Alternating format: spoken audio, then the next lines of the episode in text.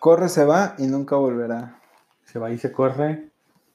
¿Cómo empieza la lotería? Así, corre, se va y nunca volverá. Y es la chalupa. Ya. Así es. Pues ya se corrió este episodio. Este episodio más. Un episodio más. Juntos, muchachos, esta tarde o noche o día, no sé a qué nos están escuchando, pero juntos para aquí, este, eh, entretenerlos e informarles y que aprendan con nosotros. Tratando de amenizar sus días de cuarentena. Exactamente. Y bueno, hablando de amenizar, Ajá. güey, ¿te fijas cómo somos buenos pa- para hacer los hilos conductores? Claro, o sea, Sí, sí, sí. es el guion que tenemos ya escrito. Siempre. Este, ¿cuál recuerdas, Pala, como una narración que haya sido épica desde tu punto de vista? Estoy, o sea, ya sé cuál es, estoy tratando de recordar en- exactamente en dónde estaba. Creo que está en Querétaro, creo. ¿En Querétaro? Ajá. ¿Qué estabas haciendo en Querétaro? Trabajaba como auditor Ah, este, para... para Grupo FAMSA, Ah, ya, que todavía existe. Bueno, todavía Creo. existe, sí. Este, trabajabas como auditor en Grupo FAMSA. ¿Y qué estabas haciendo allá? pues auditando. No, pendejo. ¿qué, qué estaba pasando? ¿Qué viste ahí? Ah, eh, corrí el año del 2014. Ajá. eh, el evento a narrarse era el Mundial de Fútbol Ok. y el partido que narraba era el anfitrión, Ajá. Brasil, Brasil contra México. contra México. Ok. Y el, o sea, más que un momento en particular, ya, ya. sino toda la narración Sí. de Martinoli en las paradas que hizo Memo Ochoa, Ajá. que cómo le empieza a, a- a alabar en Sí, francés, sí, sí. me parecieron Fue, épicas. fue soberbio, sí. Ajá, o sea, Sí. ver la repetición y me emociono de la narración. Sí, de lo emocionado que Sí. se veía que, bueno, que se escuchaba Martinoli, Martinoli porque ya ves que tiene su, su blog, este, el Ajá. doctor García. Está muy bueno, ¿eh? Sí, a mí me, me bastante. gusta mucho. Pero no sé si has notado que cuando hacen las narraciones o cuando los, los, Los es- graban los narrando. graban narrando, no se ven tan emocionados. No, Porque, Pero, digo, o sea, ¿qué- creo que lo hacen bien. que han grabado narrando, güey, un Morelia Necaxa. Oye, pues debe tener su emoción en algún punto. O sea, supongo que no es la misma emoción que ir a narrar un mundial y prepararte para Eso eso, sí, y viajar claro, claro. y saber que es México y que estás enfrentando a un, A Brasil, potencia. en Brasil. Y, y cómo está actuando tu portero, güey. Sí, se, se rifó esa vez. Y digo, la verdad es que muy buena narración. Va, sí, coincidimos en el, en el personaje. en el personaje. Pensé que ibas a decir el, eh, eh, Raúl el Pollo Ortiz. ¿o cómo se No, fíjate que el pollo y la vaca nunca terminaron de gustarme. Ni a Televisa. Parece ser. Este, eh, pero más bien yo recuerdo la, eh, la medalla de oro Esa fue la segunda opción, pero... del sí me- 2012. Este, cuando dice México es de oro, este, Sí, sí, sí, hasta, hasta me acuerdo y me pone así, y digo, mu- muy, padre también porque, pues digo, pinche juegazo de Oribe, eh, o sea, creo que la narración, como fíjate- acompaña a este cabrón, También es México-Brasil. Sí, ¿verdad? Este, como acompaña a este cabrón hace que, que de verdad se Sí. te se te venga la emoción al pecho. O sea, se pone perro. Este, pero sí. pues, creo, por mucho, el mejor narrador de México. Yo podría decir que hasta en la historia de México. Sí. Y, y fíjate que ahí en el blog de repente empieza a narrar sucesos que le Ah, pasaron sí, sí, como sí, periodistas y se nota mucho la capacidad técnica que tiene como narrador, porque te enganchas en lo que te está hablando, Ajá. que es algo ajeno completamente al, Al, al deporte, deporte. Claro. Sí, es, es muy bueno, es muy buen storyteller. Ándale. Sí, sí, sí. Y aparte, o sea, la forma en cómo te presenta los detalles hace que, Sí. que las historias sean muy entretenidas. Entonces, bueno, pues un abrazo a Martinoli, que sé que nos está escuchando, Y al doctor García. Seguramente porque están juntos casi todo el tiempo. Este, gracias por sus narraciones. Y amigos, por favor, háganles llegar este audio, como les estamos agradeciendo. Bueno, para que nos agradezcan, para que nos saluden en su blog. ojalá. Eh, y digo, nos den retweet y así, y ya, pum, millonarios y famosos. Bueno, vamos a empezar.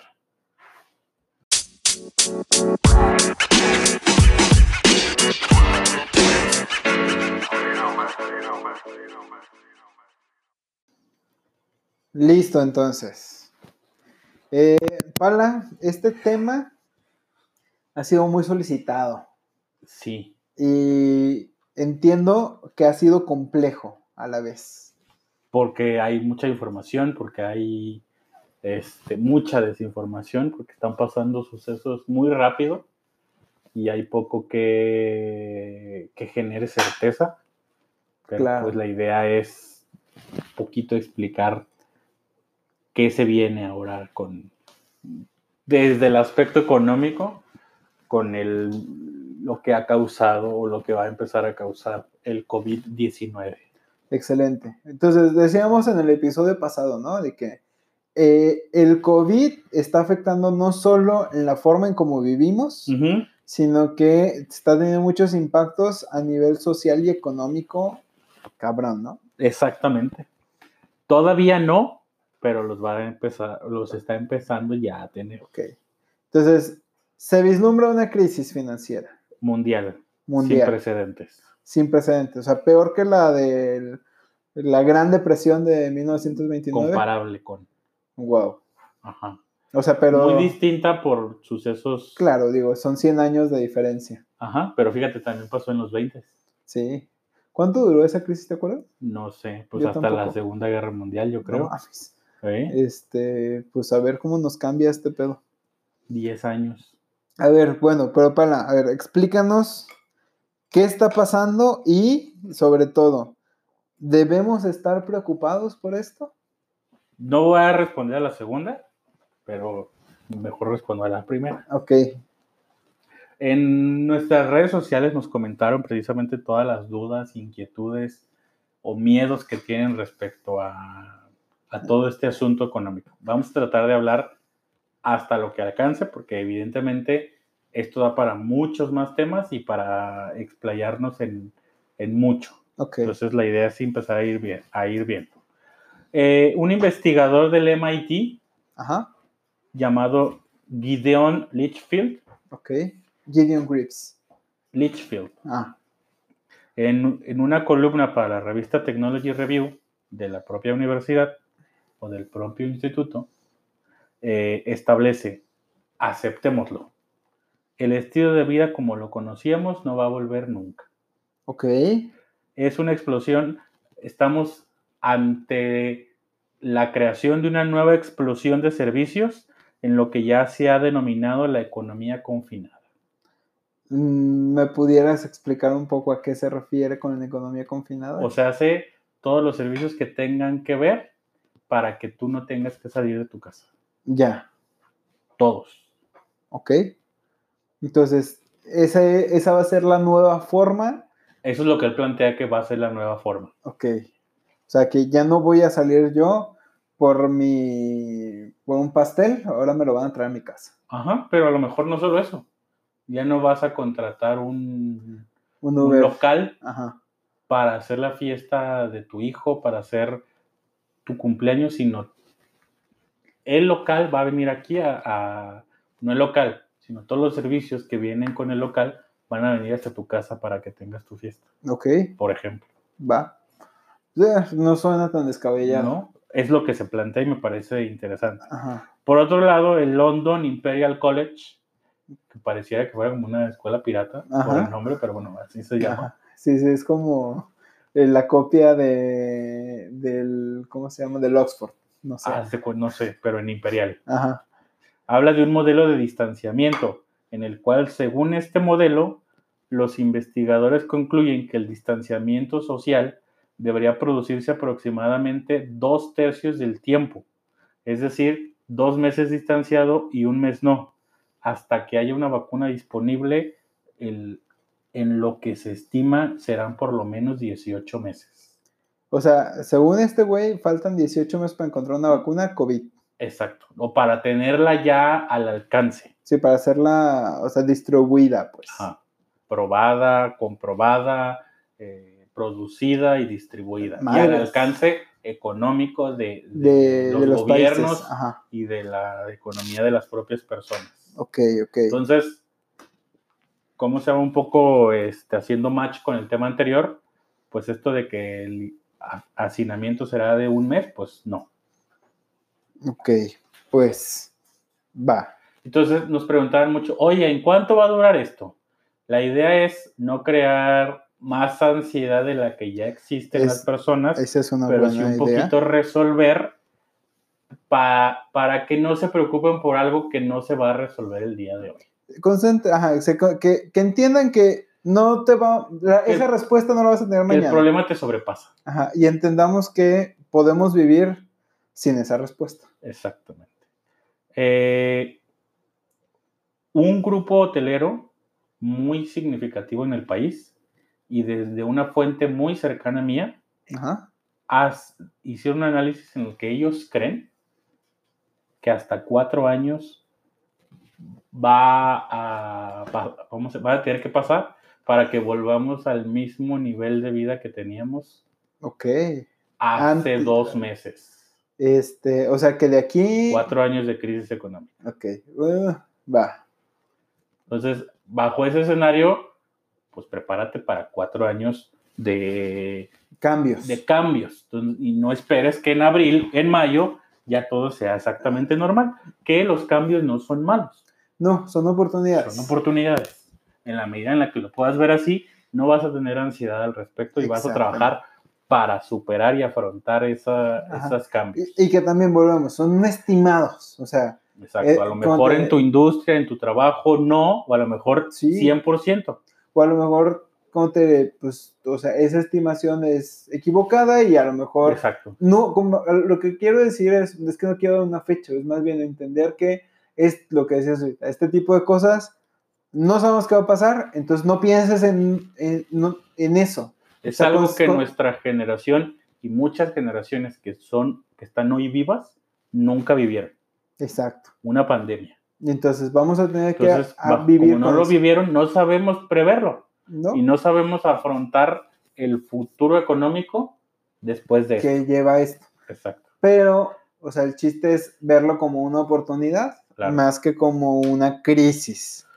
Otra de las preguntas que nos comentaron mucho en, ¿cómo se llama? En nuestras redes sociales y que es una, además de, de- de nuestros podcast escuchas, es una gran duda que tiene hoy este, la gente del común y corriente que tiene un trabajo, Godín, es qué va a pasar con mi trabajo y con mi salario.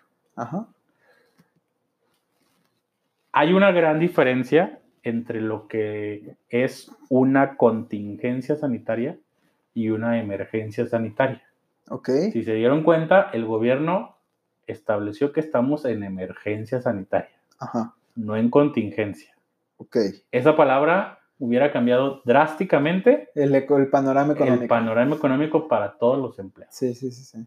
Y, y seguro que es algo muy bien pensado precisamente para evitar ese desastre. Escuché que estuvieron, o leí, no me acuerdo, güey, que estuvieron medio día o más de Yo un creo día que semanas, Ajá, abogados. y- platicando sobre ese tema. güey. Exacto. O sea, Entonces, sobre si era con- contingencia o emergencia. el artículo 427, Ajá. en su fracción séptima de la Ley Federal del Trabajo, Ajá. establece, son causas de suspensión temporal de las relaciones de trabajo en una empresa o establecimiento, la suspensión de labores que declare la autoridad sanitaria competente en casos de contingencia sanitaria.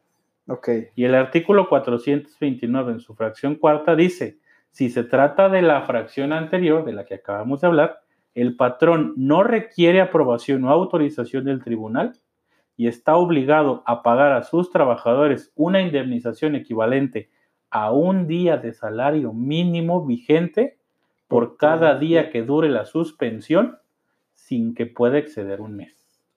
Si se hubiera declarado La emergencia. contingencia Ah, contingencia. sanitaria, todas las empresas están en el derecho De de suspenderte un mes de las labores y solo pagarte el salario mínimo. Ajá. Imagínate lo que hubiera sido eso. Sí, o sea, imagínate que todos de repente ganamos salario mínimo. 3.500 Y- pesos en Ajá. un mes. Solo puede durar un mes. Y o sea, con esos 3.500 tienes que sobrevivir un mes. Un mes. Y de ahí, mira, pagas tu Infonavit y pagas tu crédito. de No, tu sobre eso te descuentan esas proporciones. Bueno, pero piensa, o sea, pagas el crédito de tu carro Ahí o tu sí. crédito personal, Exacto, o eh, digo, el crédito, el crédito de tu casa si lo sacaste por un banco. exacto. Entonces, esa pequeña palabra cambió todo el panorama de, de eh, de emergencia. emergencia. Pero ahora el conflicto no está en los empleados, está en los empleadores, Ajá, porque están en la obligación, no tienen un recurso sí, claro. que les permita hacer eso. Para pagar. Y, y mucha gente dice, es que qué poca madre que las empresas no le quieran pagar a sus empleados o quieran violar la ley y bajarles Sí. el Es que sueldo. también piensan que la empresa también tiene créditos, güey, también tiene que pagar una infraestructura, también, o sea, la empresa igual que cualquier otra persona, pues vive de, su, de sus ingresos. Ujú. Eh, la gran mayoría de las empresas, pensando por ejemplo en sectores hoteleros, están reduciendo sus ingresos al 80%. O sea, ¿qué pasaría si tú mañana percibes 80% menos de lo que estás ganando hoy? hacia allá precisamente era donde iba. O sea, al fin y al cabo ya hay hoy, 2 de abril, Ajá. empresas cerradas. Sí, claro. Que dicen, este mes, por lo menos este mes, y lo que dure la contingencia, no voy a abrir. Porque no soy indispensable. sé que hay este, una empresa que en Nuevo León fuerte que llegó a la bancarrota por este pedo. A días de iniciar este pedo. O sea, antes de que le dijeran de emergencia, una semana antes, se declaró en bancarrota. Porque dijo, ya no, o sea, como, como ya no me van a necesitar, estoy seguro que el siguiente mes no voy a tener ingreso y no voy a tener para pagar nada. Entonces, algo importante es, no vean esto como una guerra entre em- empleadores y empleados. Vean esto como cómo en conjunto podemos, yo como empleado y mi empresa, ver hacia adelante.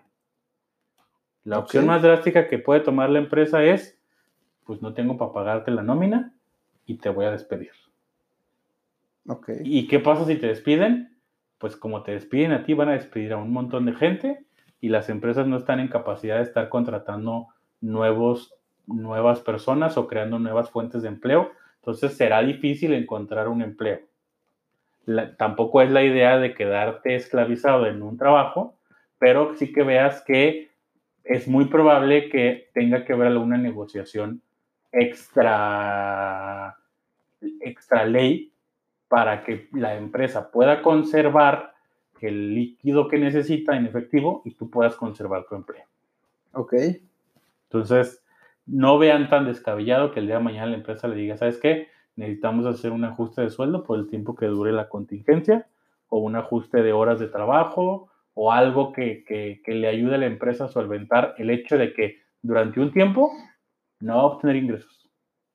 Este, Y, y entonces ahí es donde yo quiero voltear la- voltearle la tortilla a esos que se quejan de las empresas. sí, Es que qué poca madre que hagan eso. Uno también es fuente de ingresos para otras personas. Tú tienes a una persona que te ayuda en la limpieza en la casa. ajá, claro. Y a lo mejor no tú, pero otras personas utilizan todos los días Uber.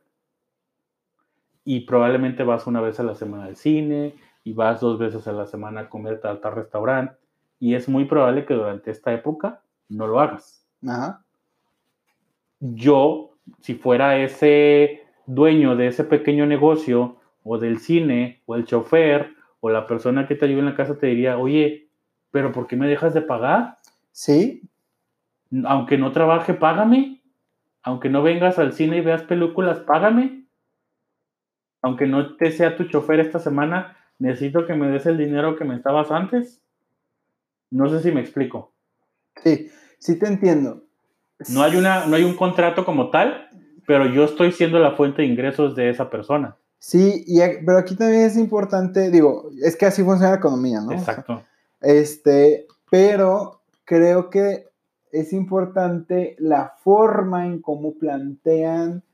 Insisto, es una negociación y la idea es, Ajá, esto no es una pelea, ¿no es una pelea? no es una pelea entre empleados y empleadores. No, pero y si la ven pareciera- así, ajá, exacto, los dos, ni el empleado con el empleador, ni el empleador con el empleado.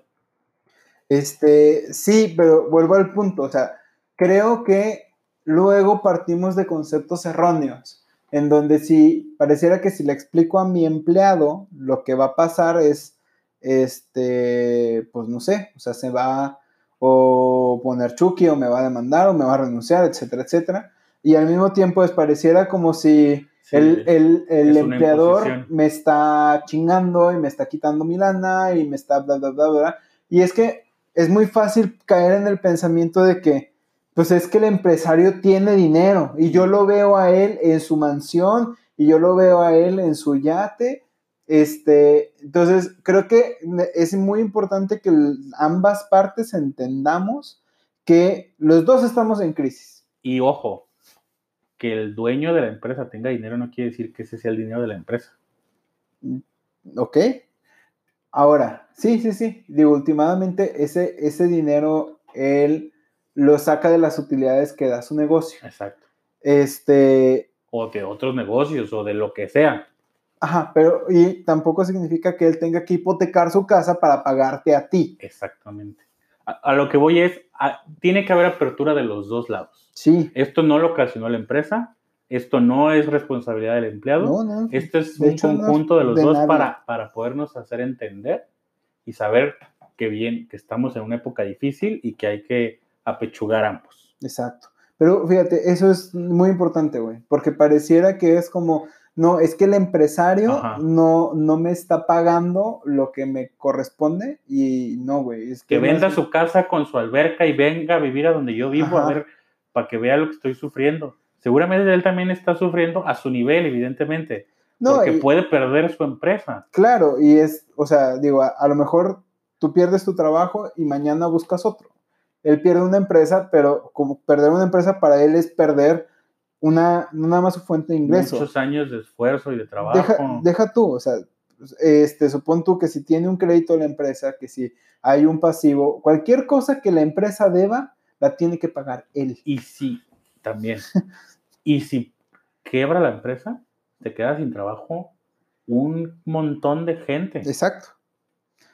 Qué, qué bueno, también pienso, este, hay que ver pues cómo hacemos entre todos que esto vaya caminando. Exactamente. Pregunta, ¿tú ves, por ejemplo, que el gobierno tenga que subsidiar a estas empresas? Sí. Para que... Así como lo están haciendo, los, por ejemplo, los bancos, que ya empezaron a decir, oye, te condono cuatro meses de pago. No me lo vas a dejar de pagar. No. Ojo. No, pues de acuerdo. me lo, me lo empiezas a pagar cuando tu economía esté mejor. ya en junio, entre comillas. Igual, pensando en que yo leí que no tarda el gobierno en, empezar a, generar estímulos fiscales. Sí, no, seguramente. Y por ejemplo, la parte esta de la, eh, ¿cómo se llama? La devolución del IVA, ya salió creo que en estos días, y no sé si hoy o ayer, el presidente decir, se va a hacer todo lo posible para que las devoluciones de los últimos meses queden aplicadas lo antes posible. De tal manera de inyectarle esa liquidez que ya era de la empresa, en, ¿cómo se llama? Rápido. Sí, que ahorita digo, yo sé que las empresas, por lo menos las que no son culeras, no están pensando en cómo genero más. Y evidentemente... Están pensando en cómo le hago para mantener las fuentes de empleo. Hay muchas empresas muy bien administradas que tienen la capacidad de decir, vete a tu casa, no trabajes y te pago tu sueldo completo. Un mes y medio. Ajá. Pero no todas están en ese No, no, de hecho la gran mayoría no. Exacto. Entonces, digo, sí, como te, no quiero que esto se convierta en un vamos a defender a los empresarios. Y también hay empresas muy culeras. Exacto. Yo quiero que más bien se entienda, a ver, estamos viviendo una situación extraordinaria y entonces todos tenemos que poner nuestra parte. Tal cual.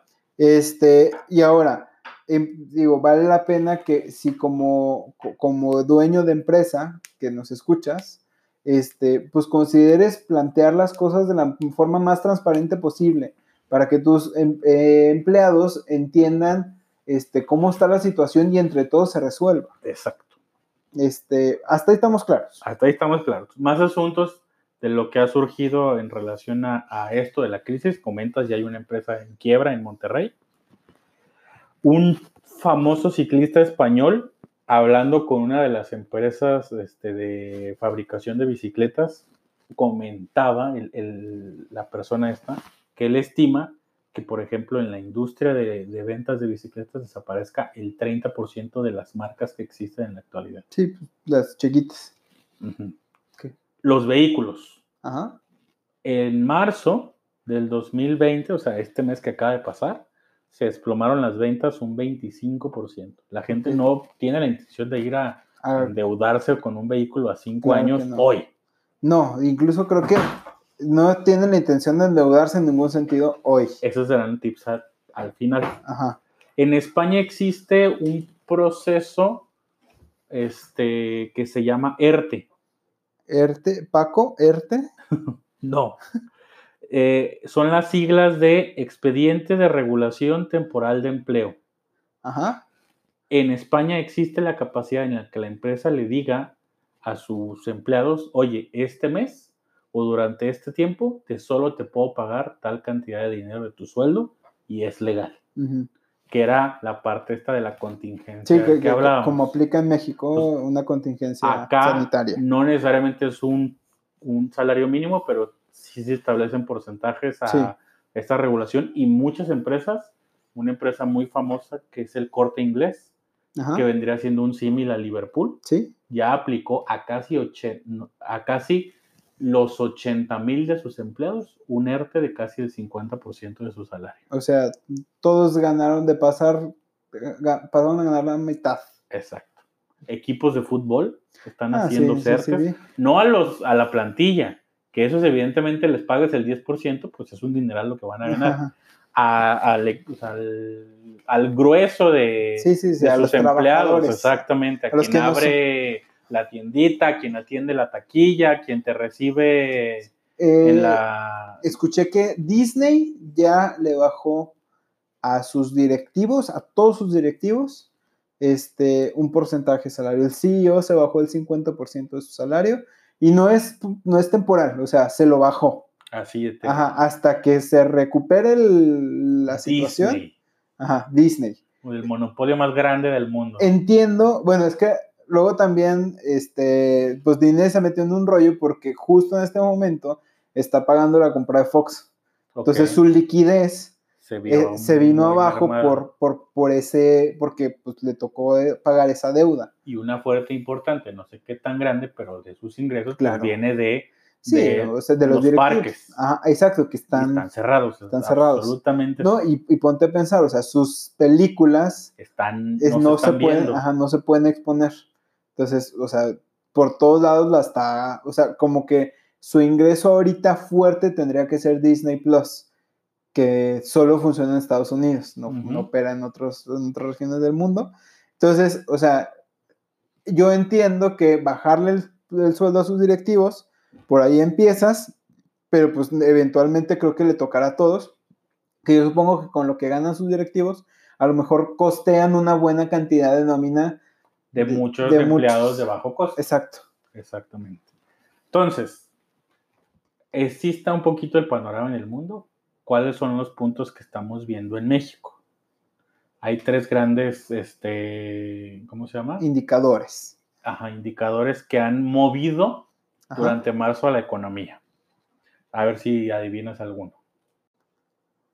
Uno, evidentemente, tiene que ser coronavirus. ¿Sí? Ok. Era Entonces, era- entonces eran cuatro, güey. No, eran tres, pero esa era como la consecuencia más obvia Ah, ok. y no tan directa hoy en marzo. Ya, en marzo, este, no, no sé, a ver, Ok. cuéntame.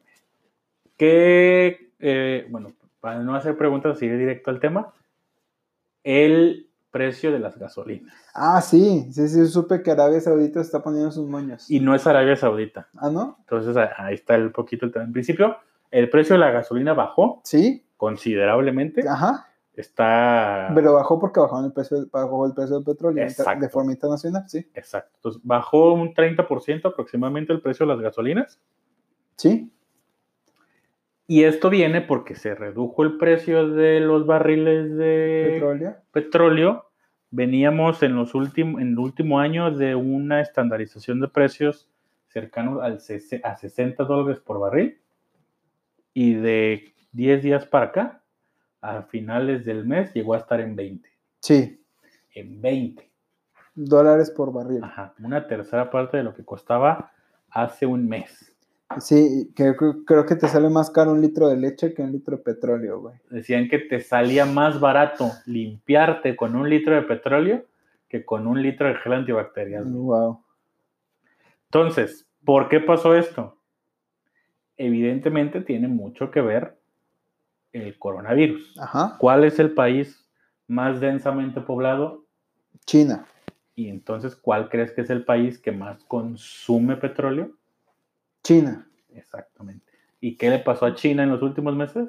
Se, pues, igual, encerró. Se encerró, igual que nosotros, o sea, Ajá, más, Hizo- mucho más drástico el asunto. sí, se hicieron, pero allá creo que sí llegaron a lo que aquí se conoce como la fase 3. Allá llegaron a medidas draconianas. Sí, o sea, que es suspensión de toda actividad, todos confinamiento, es, ¿cómo se llama? Un toque de, ajá, un toque de queda. Yo llegué a ver un video donde, o sea, donde con maderas y clavos cierran una puerta para que la gente no se salga de su casa. Y no es broma, güey. Wow, sí, sí te creo. O sea, a ese nivel, en el Ajá. sentido, creo que también España, Italia ya están por ahí, en donde Entonces- si te ven en la calle es multa y hasta cárcel. Había ciudades desiertas. Sí, había venados tipo, soy leyenda. Ajá. Entonces, si la gente está en su casa y, y- y las empresas están paradas, lo que no se está consumiendo, pues es el petróleo. Ajá. Y, pero ¿qué pasó? Ahí es donde dices, donde entra Arabia. Rusia y Arabia pertenecen a la OPEC, que es una organización del petróleo. Ajá. Y Arabia le proponía a Rusia, oye, pues, o sea, evidentemente la, la demanda bajó porque China dejó de comprarnos y otras economías también, pero en mayor medida China, pues qué necesidad de seguir haciendo la misma cantidad o de extrayendo la misma cantidad de barriles al día. porque no le bajamos a esto y lo, lo mantenemos en el mismo precio?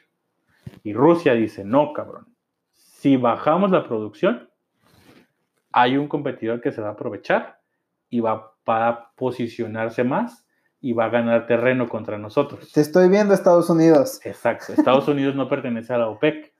Y entonces Rusia dijo, si bajamos, estos güeyes se aprovechan de nosotros. Entonces, prefiero bajar el precio a hacer que estos cabrones este, Ganen dinero. Entonces, en esa guerra empezamos a, a fluctuar Ajá. Y se desplomó el precio. Hoy salió a declarar, hoy o ayer salió a declarar Donald Trump que creo que la OPEC ya acordó, que es principalmente Rusia y Arabia, que van a bajar eh, la extracción de petróleo en cerca de 10 millones de barriles. O sea, No establece en qué tiempo van a dejar de, o sea, esos 10 millones de barriles es en un mes, es un año, es en un día, pero van a bajar la producción y ya con solamente ese anuncio, no hacerlo, solamente anunciarlo, ya el precio del barril aumentó un 20%. va. O sea, Entonces, una pelea de primaria. pero así funciona el derecho internacional, güey. Y, así, y en realidad es la economía, es decir, oye, ¿por qué voy a dejar que tú tengas más que yo? La economía capitalista como la conocemos. Ajá. Que no sé si tú veas, pero parece como que va, va a tener que cambiar. Ajá, seguramente. Entonces, pasa eso y ¿qué sucede inmediatamente después en México? Nuestro presidente dice, ya bajé las gasolinas. Ajá, no me gustaría hablar del presidente, pero bueno. Este, ¿Qué pasa en la economía en México? Bueno, ¿Qué se dispara eh, con el precio, con, los- con la bajada del precio del petróleo? El, o- ojo, el 30% de los ingresos que México obtiene como país son de petróleo. son del petróleo. Sí, por Pemex. Ya no es tanto, pero sigue siendo Ajá. muy importante. Sí, Entonces, si es un país petrolero y el precio del petróleo, que es uno de los activos que más vende, baja, ¿qué va a subir? eh, el crédito, No. la inflación. Chingado, parece que vives en otro mundo. El dólar. Ah, ok. La gente percibe que es menos seguro invertir en México y se va y se lleva su dinero a otros lados. Y entonces empezó a subir el precio del Dólar. dólar, respecto al peso, Ajá. casi 6 o 7 pesos. Sí, lo cual es para todos los que son exportadores. Y no necesariamente, porque Que hay muchos chingo. productos Ah, es positivo para los exportadores. Pero, pero todos los que son, todos los que importan materia prima. Que en el, ¿cómo se llama? En el déficit normalmente tenemos más importaciones que exportaciones. Ajá. Entonces nos cuesta más caro que nos salga, que salga el dólar más caro. Claro. Porque o sea, todo lo que usamos prácticamente viene de otra parte del mundo. ajá. Y siempre lo compramos en dólares. y siempre lo compramos en dólares. Entonces, por un lado, baja, la baja el petróleo, que es fuente de ingresos para México, sube el dólar, que es lo que hace que, la, las que es lo que, a lo que se cotizan las importaciones, entonces empezamos a, a entrar en una pequeña, no una pequeña, en una crisis significativa, porque todo nos cuesta más caro y en el país todo lo que estamos obteniendo lo estamos obteniendo más barato Ajá. lo que vendemos lo vendemos más barato. Sí. Entonces, esos dos escenarios, más un escenario que ahora es, vamos a tener 30 días de, con- De de- paro. de paro laboral y de estar encerrados, pues imagínate cómo se va a poner la economía. Sí, que, bueno, la pregunta es, ¿no la, aguanta, la, la economía no da para aguantar 30 días? ¿La qué? ¿La economía no da para aguantar 30 días? No. O sea, para aguantar 30 días, ¿en qué sentido? O sea, sí, Igual, sí, parados. Pues entonces, ¿qué economía tan pinche, no? pero esta y todas. Sí, exacto, güey. O sea, Sí, la economía en realidad está sostenida de unos hilitos en Sí. el mundo. Entonces, establece, por ejemplo, el Bank of America que vamos a tener una contracción de 8 puntos sobre el año pasado. Ajá, Vamos a estar 8 puntos menos en el Sí. PIB que el año pasado. ok. Va. Cuando uno habla de esas estadísticas, normalmente los economos te la pintan como muy alarmante, güey. Ajá. Ahora, este, para el ciudadano de a pie, el como tú y como yo, el godín que está en su casa, ¿qué significa que la economía se contraiga 8 puntos? Pues que van a perderse empleos, que el poder adquisitivo va a ser este, menor, que las cosas te van a costar más caras, Ajá. que los bienes de lujo van a estar al alcance de menos. Sí, o sea, se va... Exacto. La pregunta es más o menos, los que nos escuchan, ¿tienen que... ¿Van a perder su trabajo todos los que nos escuchan? No, Evidentemente que no. Entonces, es... pero va a haber más gente con menos empleo. O sea, va a haber más gente que tenga, que sufra desempleo. Ajá. Va, o sea, naturalmente las empresas se van a contraer.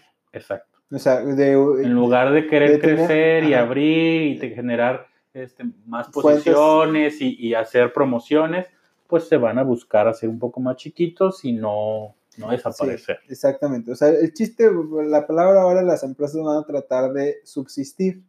Entonces, digo, en ese sentido, no significa que a todos nos van a correr a la chinga, no. Simplemente es cuida más tu chamba, Tal cual. exacto. este, enfócate en hacer bien tu trabajo, este, trata de, eh, o sea, e- e- entender que no va a haber mucha lana para promociones, no va a haber mucha lana para abrir nuevas, este, nu- nuevas posiciones, etcétera, etcétera. Entonces, trata de no endeudarte de más. Ahí vienen los tips. A ver, Vamos a decir cinco tips en esta época, tips claros y concretos para la economía de uno como Godín, ajá, no para la economía de un país o una empresa, sí, exacto. que necesitamos hacer para sobrellevar esta crisis. Ok, Tip número uno, ajá, asegurarnos que tenemos la suficiente liquidez. ok. ¿Qué, es, qué se entiende por liquidez? Tener barullo, marmalla, morraja, dinero en la mano. Esa, esa última, dinero en la mano. Porque yo puedo ser dueño de un terreno que vale 16 millones de dólares, pero no tengo el dinero en la mano. Ajá, Entonces, hoy no me sirve de nada tener ese terreno. Es patrimonio, sí. pero no me sirve de nada tener ese terreno si no tengo para comer, cabrón. Sí, y, y aparte, Nadie está va a tener para comprarme. un 16 de, ajá, como que no todos tienen 16 millones de dólares en la mano como para comprarte. Y quien lo terreno. tenga a lo mejor no y no quiere exacto. Entonces, importante asegurarnos que tenemos liquidez. ok, O sea, que nos sigue llegando la nómina, que los ingresos que estamos teniendo regularmente siguen ahí y que en el banco tengo la posibilidad de usar el dinero cuando lo necesito. va, Punto número uno. Sencillo, ¿no? simple, sí. Punto número dos, que ya lo dijimos aquí, no endeudarse. Ajá, A lo mejor pre- pretendía comprar un vehículo nuevo, pues no es No. la época. No es momento. A lo mejor este, pretendía pagar un viaje e irme a Europa dos meses y medio, pues no es la época. Ok. Entonces trata en la medida de no... De no este, sacar un crédito Exacto. que te, que te obligue a, a Que generar- te comprometa Ajá, a hacer pagos Ajá. que no tienes la certeza que vas a poder a cumplir. Sí, o sea, ahorita a lo mejor tienes liquidez. Exacto. Pero, Entonces, el consejo es quédate con esa liquidez, no la inviertas en un crédito. exacto. Ok. Y junto con esto de no endeudarse, pues también es bueno que si tienes deudas que otros, o sea, que otros te deben, pues es buen momento, Momento, de para cobrar. cobrar. Ajá. Y es buen momento también para reestructurar deudas. Ok. A lo mejor esto que debo no me alcanza para pagarlo con la liquidez que tengo. Todas las entidades financieras y todos los bancos van a estar con la mejor apertura de no Sí. mandar tu cuenta incobrable. Lo que quieren es que les pagues. Ajá. Aunque les pagues en un plazo pesos, más, ajá. más largo, Supón tú que les debes, que les estás pagando 10 pesos al mes. Ellos van a preferir, güey, que les pagues 2 pesos al mes con tal de que les entren esos 2 pesos. porque las empresas también necesitan liquidez, Exactamente.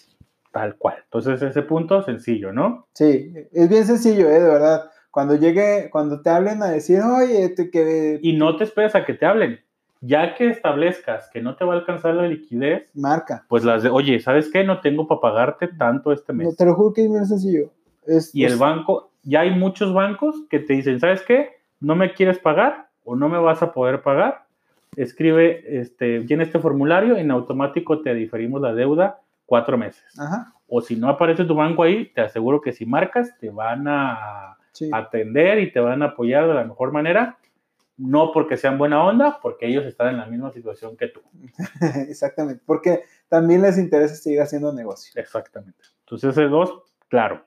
El tercero, precisamente para asegurarte que vayas a tener dinero en el futuro inmediato o en un tiempo cercano, trata de hacer un presupuesto este, de flujo de efectivo corto. ¿Qué gastos tengo que hacer esta semana? ¿Qué dinero tengo disponible esta semana? Ok. Para ver si me alcanza, para ver si, si no Sí. es mayor la deuda o el gasto que tengo que emitir contra lo que me va a caer de dinero. Y piensa, digo, para eso tenemos un episodio que se llama presupuesto. Exacto. Este, ahí lo puedes escuchar, entonces es bien sencillo, apégate y sé disciplinado con tu, con tu presupuesto. Exacto. That's all. Punto número cuatro, que va muy relacionado a este. Si te sale que te va a salir, que son más tus gastos que tus, De- Ingresos. Ajá, pues apriétate el cinturón. ok. Vas a dejar de tomar refresco este mes No pasa nada. o algo que, que hacías normalmente que no es fundamental en tu vida.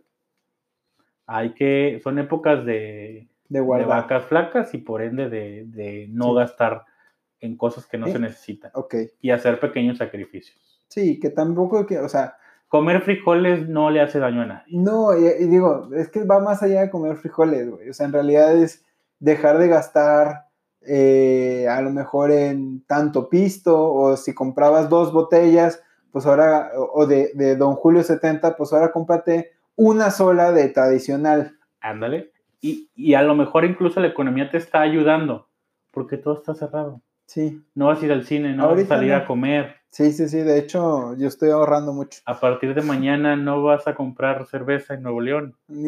Entonces, quieras que no, la economía te está ayudando a ahorrar. Sí. Lo que te haga falta también hace un sacrificio. Si comprabas algo de tal marca, pues compra de una marca más bajita. Sí, digo, eh, que, que estos cambios los tenemos que adoptar. O sea, me refiero a, pues no sé cuánto va a durar. eh, Puede durar tres meses, puede durar dos años. Pero pues entender que el ahorro o esa, ese apretón de cinturón, pues este, tiene que estar eh, pensado pues para que te alcance para lo esencial. O sea, pon- el- pon tus prioridades en orden, básicamente es lo que te estamos diciendo. Exactamente. Y el punto número 5 es, pues puede que no tengas liquidez. Puede que estés endeudado y no tengas como, Pagar. y, y aunque la- lo reestructures no te alcance. Puede que tu flujo de efectivo no sea suficiente este, para la semana. Puede que aunque te aprietes el cinturón no salgas adelante. Pues entonces hay que empezar a buscar otra fuente de ingreso. Ya. Tal cual, que no, no te cierres a que Chambele más. pues aunque le chambies más, a lo mejor no te alcanza. Necesitas empezar a buscar otro trabajo O, o un trabajo adicional que ya tienes. trabajo extra. Ahí te recomendamos nuestro episodio de ingresos adicionales. Exactamente. Todo, Entonces- todo se resuelve escuchando haberlo sabido antes. Todo cuadra. Nosotros sabíamos algo y no les habíamos dicho. O sea, previsores. Desde, Ajá. desde noviembre del año pasado. Desde ya antaño. Este. Entonces, esos cinco consejos están muy sencillos. Se pueden aplicar día a día con las cosas que funcionan en nuestra economía personal, en nuestra economía familiar, y con eso seguramente vamos a empezar a sobrellevar esta crisis. excelente. En lugar de estresarnos y generar ansiedad por lo que va a pasar, pongamos a trabajar en estos cinco puntos y les aseguro que la, esa ansiedad no va a llegar porque vamos a estar tranquilos de que estamos bien preparados. la crisis te la, te la viene guanga. Muy bien. Excelente. Pues Entonces, eso es todo. va, excelente. Eh, esta es la primera parte Hay temas que se quedaron ahí en el en tintero. el tintero. Entonces, si ustedes quisieran aprender un poco más, o a lo mejor más adelante, conforme se vayan eh, saliendo más noticias y se vaya teniendo un poquito más de certidumbre de cómo viene la cosa, pues seguramente hablaremos otra vez del tema. Este, y pues digo, ya saben, ustedes mándenos sus preguntas y con todo gusto aquí este, trataremos de darles trámite. Muy bien. Excelente. Pues algo más para algo Creo que con algún eso otro? Muy claro, ¿eh? Para mí quedó muy claro. espero que para la gente también. Va, perfecto. Los queremos, muchachos. Adiós.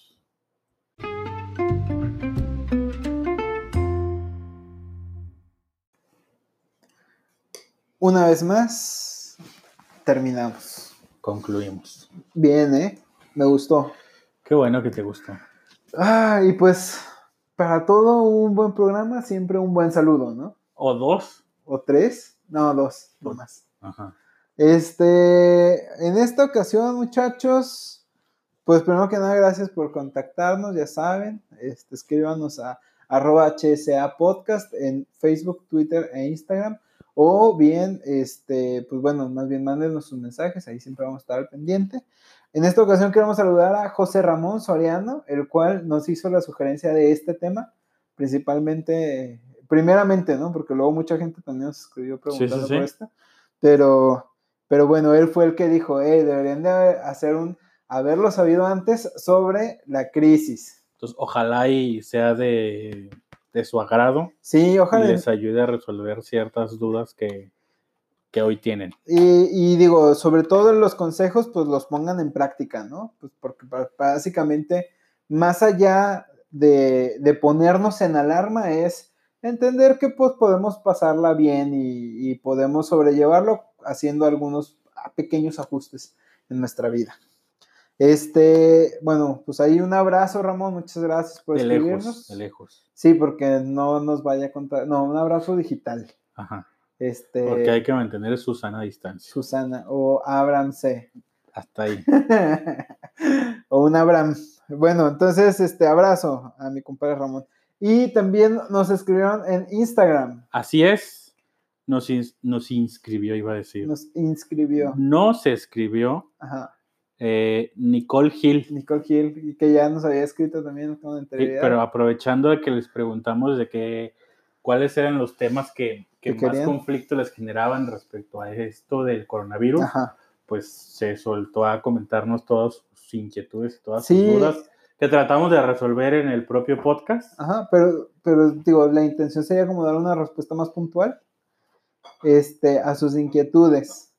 Eh, ella comentaba por ahí una situación que creo que lo, lo abordaste muy bien, este, eh, que está pasando en el trabajo de su hermana, en donde este, pues, están reduciendo el salario al 80% a los trabajadores. Que no es legal, ¿No es legal, ¿no? pero pues pero por la situación económica pareciera que es una medida de contingencia, de, de precautoria, este, en aras de pues, mantener la empresa abierta, ¿no? exactamente.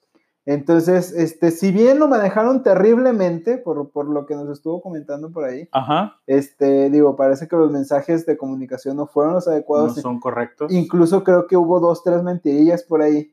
Este, parece que no, no están tampoco en la, en la idea de cerrar la empresa, sino más bien de mantener los trabajos y para eso pues están tomando ese tipo de medidas. Este, pero sí, digo, definitivamente no lo están comunicando, transmitiendo de la, menor, de la mejor manera. Están generando más alarma, más, más, pánico. más pánico de lo que en realidad es. Exactamente. Entonces, bueno, pues digo, por ahí va la respuesta. Este, últimamente, pues afortunadamente hay trabajo en esa empresa. Ojalá y puedan sobrevivir la crisis. Y ojalá y se resuelva pronto sus conflictos. Ojalá. Y este cualquier duda, pues aquí seguimos. Aquí seguimos al tanto, a la orden. Este, y pues nada, un abrazo, Nicole, a la distancia también. A la distancia. Exactamente. Esperamos este, vernos por Skype pronto. Muy bien. Eh, y pues nada, pues muchachos ya saben, escríbanos, eh, vamos a estar al pendiente. Estamos pensando en empezar a habilitar, mientras está en la contingencia, dos episodios a la semana. Pero para eso necesitamos algo bien, bien, bien importante. ¿Qué necesitamos? Que nos recomienden con sus familiares, con sus conocidos, para, para realmente que estos temas de, suma importancia les llegue a, todas esas personas que los necesiten. Ayúdenos, por favor, compartiendo el contenido. Este, digo, estamos tratando de, generar este, eh, de forma como más entendible lo que están diciendo muchos expertos. En todos lados se habla de esto, pero a lo mejor pues no nos da la capacidad para entenderle a todos. Este, y luego aparte muchos dicen muchas cosas que uno no entiende, entonces más bien lo que estamos tratando de hacer es ofrecerles un lenguaje como que un poquito más cotidiano y mundano. Y pues bueno, o sea, la intención es que ustedes nos ayuden, porfa, llegando a más oídos, nos lleguen, este, nos ayuden a llegar más lejos, sobre todo pensando en que esta información le pueda servir a más personas. Este, y pues nada, si nos, si nos recomiendan por ahí, ustedes ya saben que se van a ganar su saludo aquí en este espacio. Y pídanos sus saludos si es que quieren un saludo. Sí, si ustedes quieren que saludemos a su tía o así, este, con toda confianza le mandamos. No, a su tía no, a él o ella. No, digo, podemos empezar a vender saludos. Ah, como la hora feliz. Ajá, exactamente. Ok. 20 pesos y le grabamos un audio al que quiera, a quien quiera. Me late. Este, bueno, pues por lo, por lo pronto es todo, amigos. Muchas gracias por escucharnos, de verdad. Este, estoy harto agradecido por el tiempo que nos regalan, por sus comentarios y por, por todo este, el tiempo que nos dedican. Espero que les sirva la información. Espero que sí. Bueno, nos vemos. Adiós.